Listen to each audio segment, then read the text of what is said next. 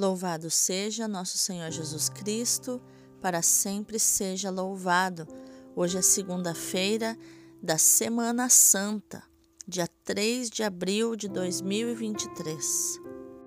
Dia de São Luís Escrosope, que acompanha quem se entrega à providência de Deus.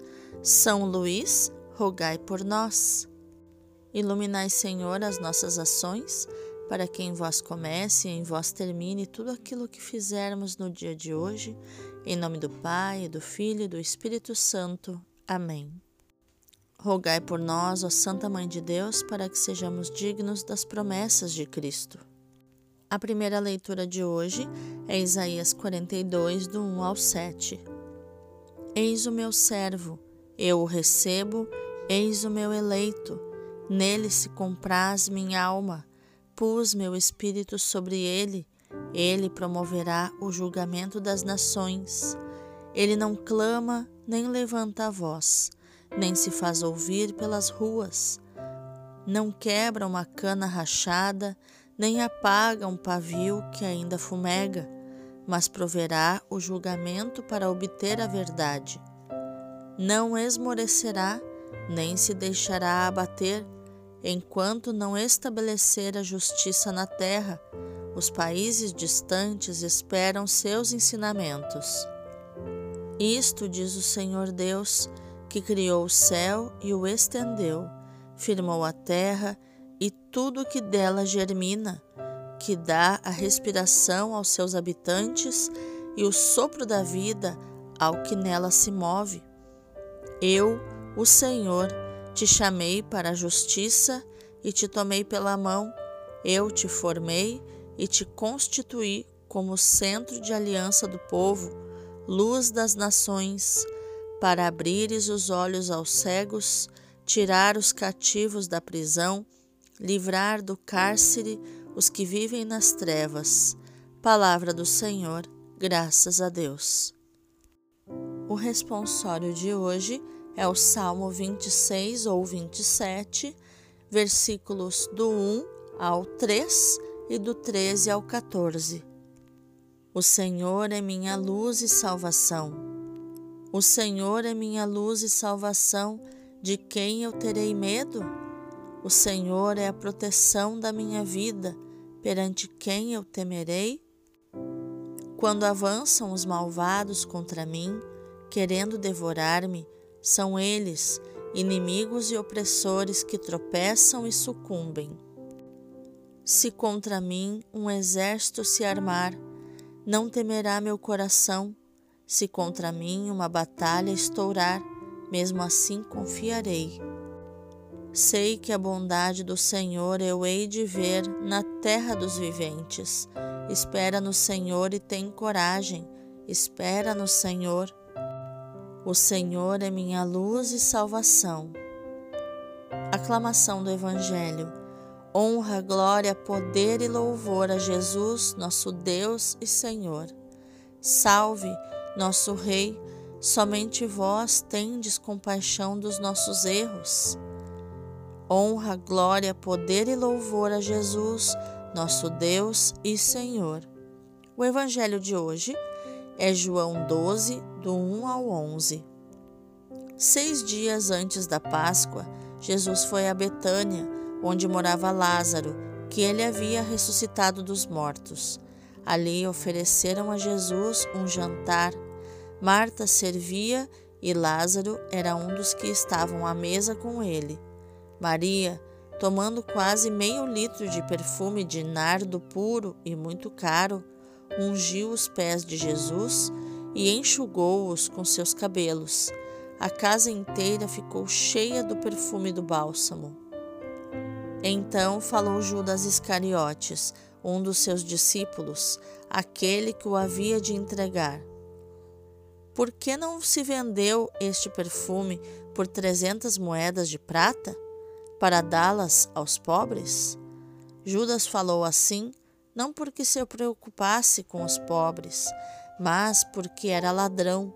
Ele tomava conta da bolsa comum e roubava o que se depositava nela. Jesus, porém, disse: Deixa, Ela fez isso em vista do dia da minha sepultura. Pobres, sempre os tereis convosco, enquanto a mim, nem sempre me tereis. Muitos judeus, tendo sabido que Jesus estava em Betânia, foram para lá, não só por causa de Jesus, mas também para verem Lázaro, que Jesus ressuscitara dos mortos.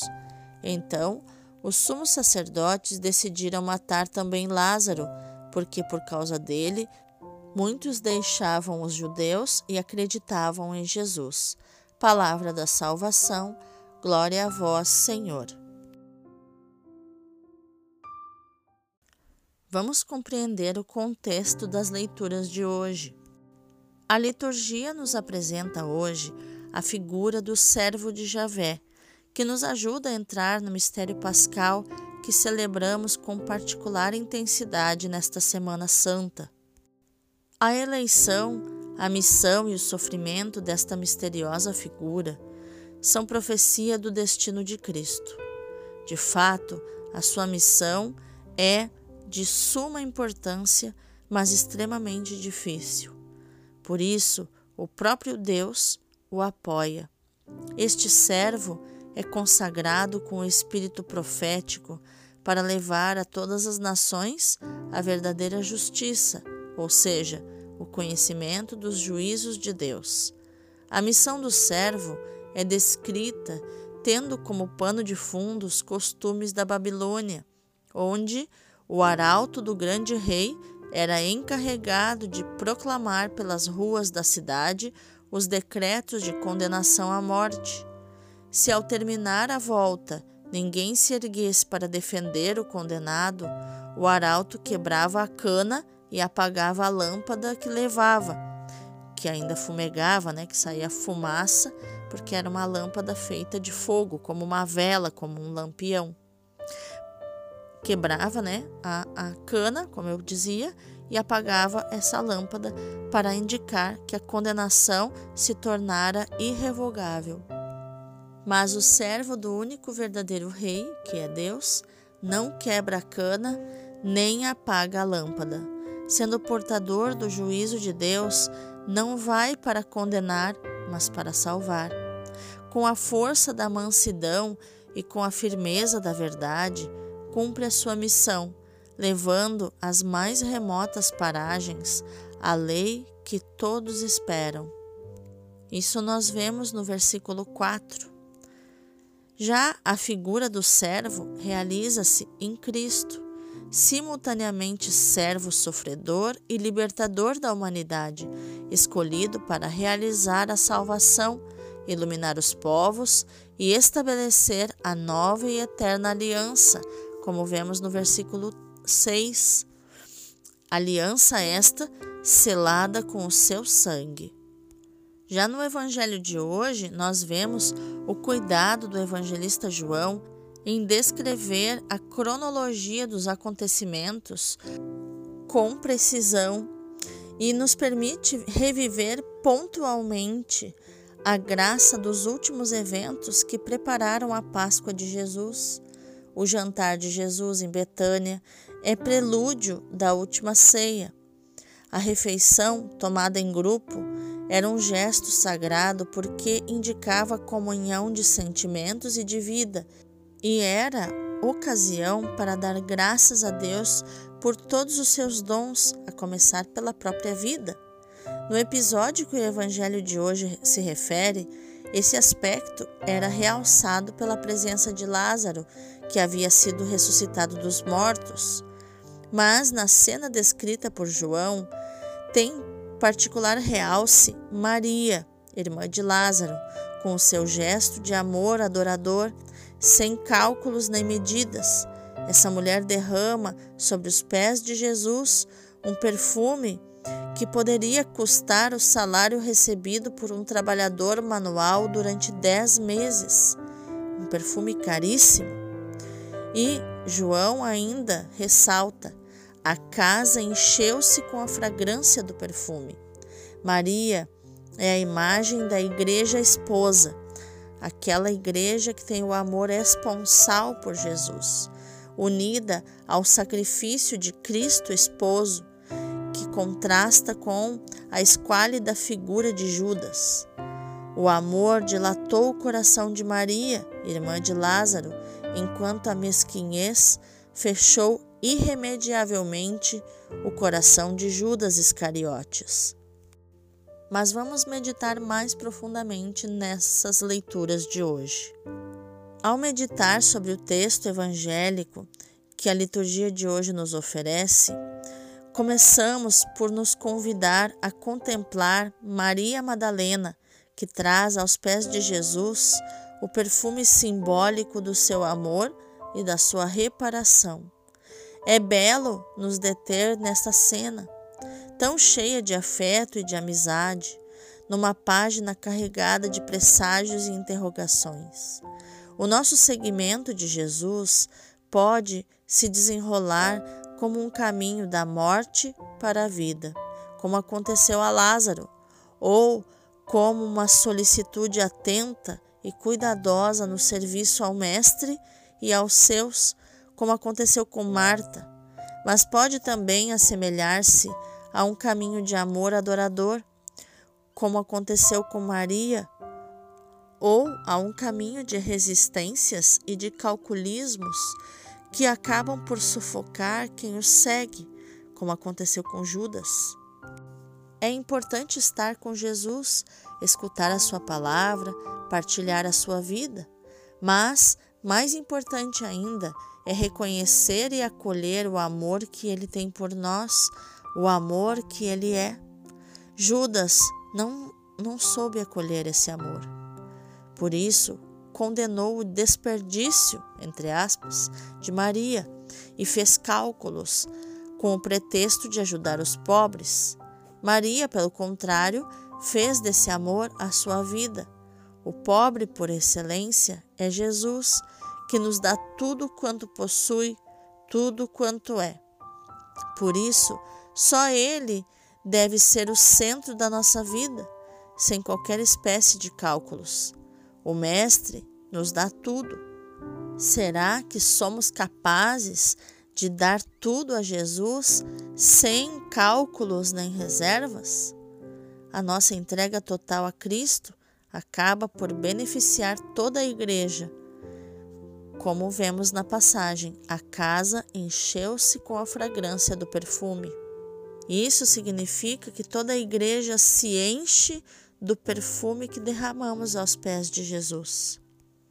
Maria estava longe de se aperceber da profundidade do seu gesto, porque ela o fez por amor, mas Jesus encarregou-se de revelar todo o sentido desse gesto.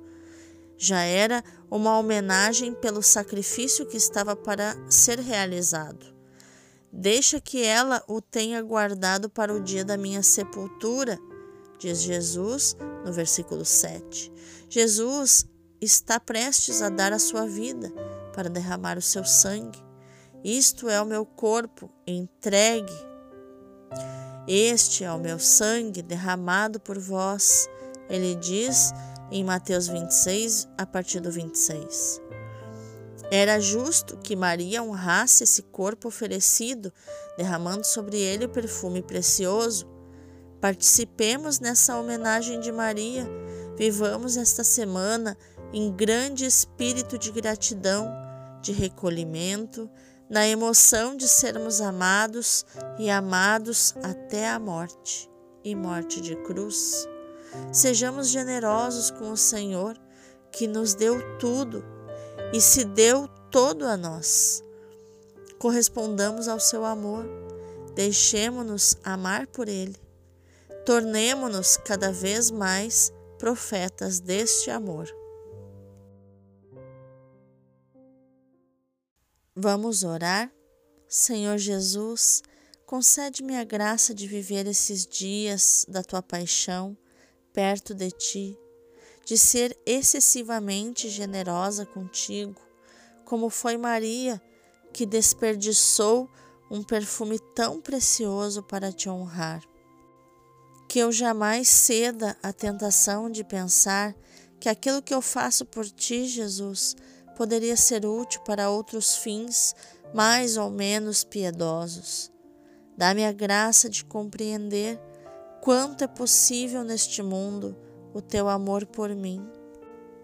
Então compreenderei também que tudo quanto faço por ti é pouco, ainda que pareça muito. Como Maria, quero procurar-te assídua e fielmente, colocando-me na tua presença no começo de cada ação, vivendo junto de ti e para ti.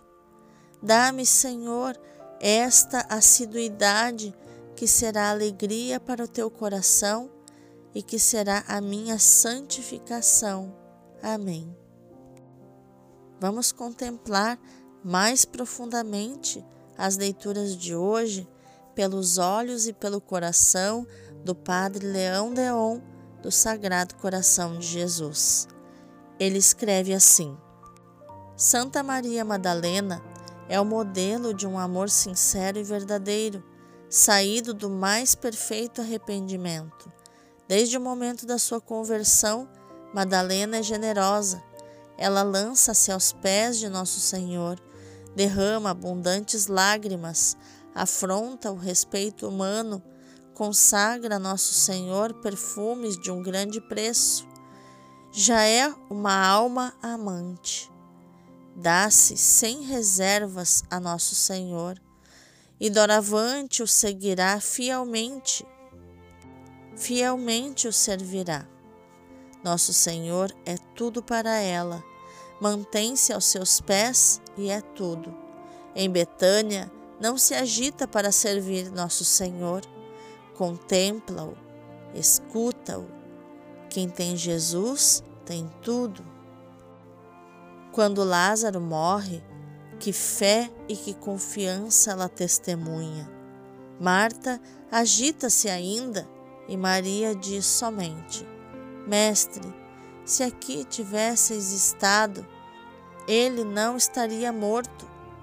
Marta e Maria são ambas amantes, mas testemunham o seu amor de um modo diferente.